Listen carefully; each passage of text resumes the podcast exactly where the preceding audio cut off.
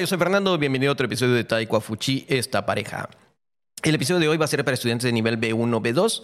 Vamos a hablar un poco rápido. El día de hoy vamos a hablar sobre los materiales para estudiar español y en especial un anuncio muy especial. Eh, esperen un momento al final. Bueno, al final, a la mitad vamos a empezar a hablar de esto. La mayoría de materiales que existen para estudiar español o los más populares usados en las universidades o la mayoría de academias son materiales hechos en España. Dirá alguien, esto tiene razón, porque España habla en español, de ahí viene la palabra, el material debe ser hecho allá. Puede que sí, yo no digo que el material sea malo, son materiales muy buenos, contienen una muy buena variedad de temas, de vocabulario, de situaciones, diálogos, textos, la gramática está en el orden adecuado, sí. Pero hay un pequeño problema a veces con estos materiales. Para las personas que no viven en Europa, es difícil de asimilarlos o entenderlos. La mayoría de los diálogos y textos están basados en situaciones que se desarrollan en España, en alguna ciudad en particular o en algún lugar especial de alguna ciudad. Y para las personas que no viven en Europa, que no tienen la experiencia de vivir, de vivir cerca de esos lugares, les es muy difícil entender algunos conceptos. No digo que el libro esté mal hecho, no, está muy bien hecho. Es solamente al grupo de personas que, por ejemplo, viven acá en Asia, que no tienen ese contacto físico con esos lugares, que no tienen esa experiencia personal de, pasar por un lugar en especial, una situación específica que se pueda dar en Europa o España. Digo, no tiene nada de malo el material, ¿eh? solo es una característica que tienen. Entonces, yo he, visto o me he dado cuenta a través de nuestros estudiantes que muchos dicen, no me identifico con las palabras que ellos mencionan, aquí no hay de, de eso, por ejemplo, lo que dicen allá un, tabaco, no hay acá. Un kiosco, propiamente como el kiosco de España, no hay aquí en Taiwán. No hay algo parecido y es difícil a veces entender ciertas situaciones que se desarrollan en los textos porque no, no existen en la realidad del estudiante que vive fuera de Europa.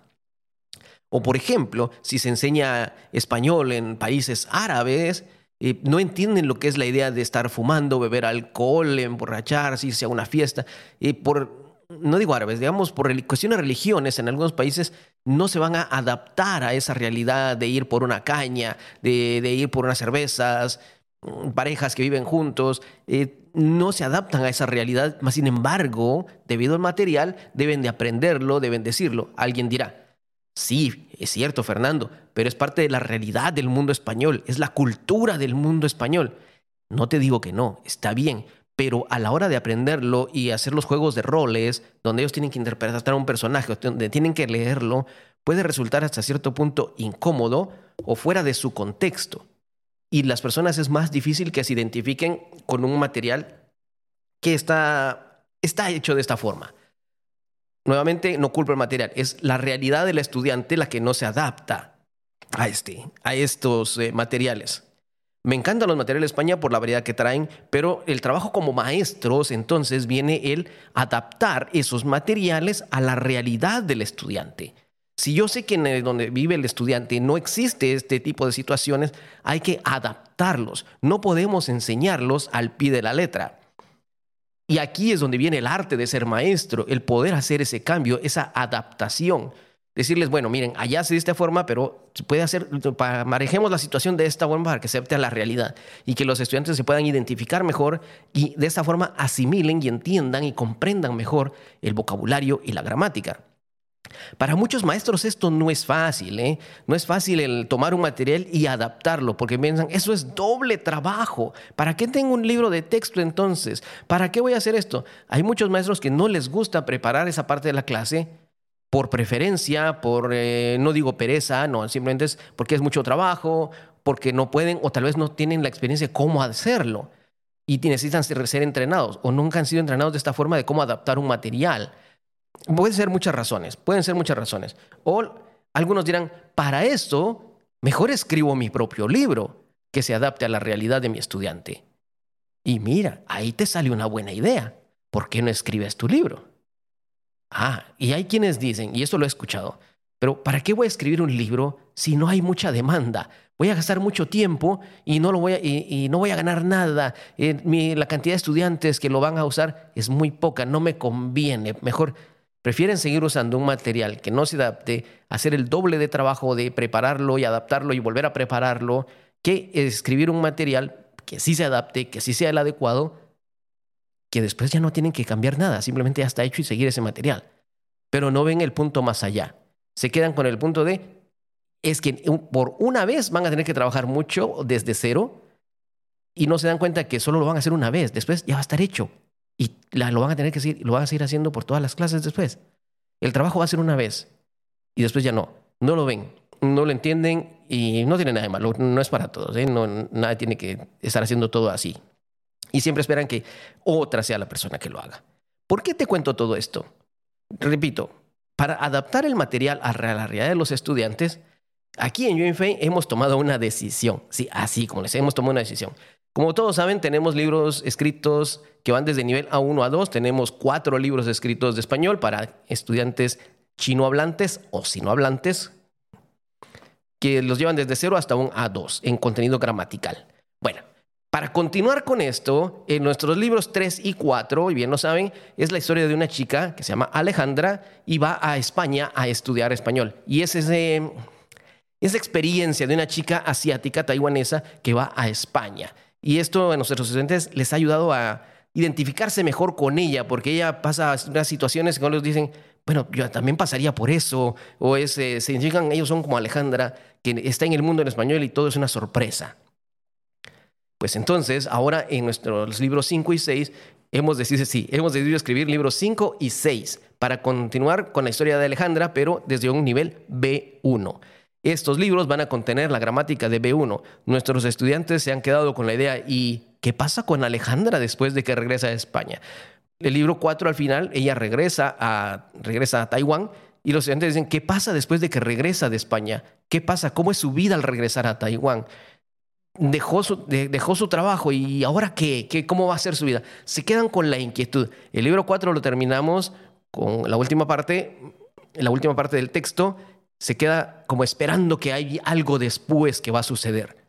Pasamos un tiempo, no lo, escribimos, queríamos descansar también un poco, estuvimos eh, desarrollando los cursos, pero ahora hemos escuchado a los estudiantes y sí, estamos escribiendo material para B1. Seguimos la historia de esta chica Alejandra y ahora vamos a ver qué le espera en Taiwán al regresar. ¿Qué aventuras le encuentra? ¿Qué va a hacer con su español? Recuerda, ella se fue de Taiwán a buscar un trabajo, se fue de Taiwán dejando su trabajo, renunció al trabajo que tenía. Ya una chica de 30 años renunció al trabajo, se fue a España, ahora regresa y se encuentra con que no tiene trabajo, eh, estás prácticamente, eh, no, no, no, está sola, vive con su familia nada más. Y aquí tiene que ver qué es lo que hace. Es, tiene que ver qué, qué, futuro le empieza. Tiene que empezar desde cero nuevamente. Con la ventaja que ahora ya sabe español y ha vivido experiencias que le pueden ayudar en su desarrollo personal. Bueno, el libro B1, el libro 5, empieza contando esta historia. Eh, cuando ella empieza a hablar con sus amigas, eh, habla acerca de su experiencia, las personas, chicos, chicas que conoció en España, eh, busca trabajo, se encuentra con personas de su pasado, alguien que tenía una historia con ella, busca trabajo, busca diferentes trabajos, busca oportunidades que hay, habla de su familia, habla con su familia sobre lo que vivió en España. Es un desarrollo un poco más profundo, más aterrizado a tierra, ya localizado. Y lo que hablamos en este libro para nuestros estudiantes esperamos y confiamos que se van a identificar mejor porque son experiencias de vida de alguien que viajó al extranjero y ahora ha vuelto a Asia. Ese es nuestro libro 5 y 6. Escuchando a nuestros estudiantes que nos lo han pedido, pues con mucho gusto lo estamos escribiendo. Y si alguien dirá, pero ¿y entonces, y eso cuándo, cuándo lo vamos a publicar? Momento, momento. Este libro esperamos publicarlo en libro electrónico primero en libro electrónico, nos hemos dado cuenta que muchos estudiantes lo prefieren así porque lo pueden llevar en un lector y estudiantes que no viven en Taiwán también lo pueden comprar más fácilmente. Cuando sacamos el libro físico, lo primero que decíamos, recibíamos preguntas es, ¿y cuándo sacan la versión electrónica? Bueno, pues ahora vamos a sacar primero la versión electrónica. Y este libro, el curso para este libro, para estos libros 5 y 6 para nivel B1, va a empezar en enero, señores. En enero. En enero se abre el curso para nivel B1 utilizando nuestro nuevo material. Así es. ¿Quieres estudiar nivel B1 con nuestro nuevo material? ¿Quieres ser de los primeros estudiantes que estudien con este material totalmente nuevo? Nadie más lo ha estudiado, nadie más lo ha visto. ¿Vas a ser parte de ese grupo inicial? Pues con mucho gusto. Sigue nuestras redes sociales, visita nuestra página web, haz una cita con nosotros para poder ayudarte, orientarte, para ver tu nivel. Y si entras a este nivel B1 o quieres repasar la gramática también, consulta con nosotros. Puedes inscribirte con nosotros para el curso que se abre en enero. Si hay personas que quieren seguir estudiando, actualmente pues tenemos más cursos. Tenemos, eh, ya estamos abriendo cursos de nivel B2, todavía no es nuestro material, primero vamos a sacar el B1, pero estamos trabajando con otros materiales. Tenemos ya grupos de nivel B2 también para que puedas conseguir con tus estudios de el idioma español. Si tienes amigos que quieren empezar a estudiar desde cero, pues también te cuento que tenemos cursos intensivos que se van a abrir en la mañana, en la tarde y en la noche a partir de enero. Haz la reservación ahora, invita a tus amigos a hacer la reservación ahora, porque estos grupos tienen cupo limitado cupo limitado. Recuerda, nuestros cursos en línea son para 5 o 6 personas máximo, no más, no más de eso. Sí, yo sé, muchas escuelas están cursos pues, con más gente. Nosotros como 5 o 6 máximo es el curso en línea y son cursos intensivos de 5 horas a la semana, 4 y media a la semana, perdón. Y recuerda, ¿quieres estudiar B1? Visita nuestra página web. Te esperamos. Sé parte de este grupo privilegiado que va a estudiar por primera vez nuestro material. Valga la pena el comercial. Vamos a estar actualizando acerca de cómo vamos con el material y si desarrollamos algún otro tipo, tenemos otras ideas también, temas de conversación, clases de conversación para que practiques. Eh, está atento a las noticias, tenemos ya un listado de temas, varios maestros que estamos tenemos ya una, una, lista de temas que vamos a estar desarrollando cada uno y es un maestro por mes con diferente tema cada semana. Puedes reservar los temas que quieras. Visítanos, eh, consulta y anímate. Te esperamos. Recuerda, esto y todo más aquí en UNFE. Yo soy Fernando. Adiós.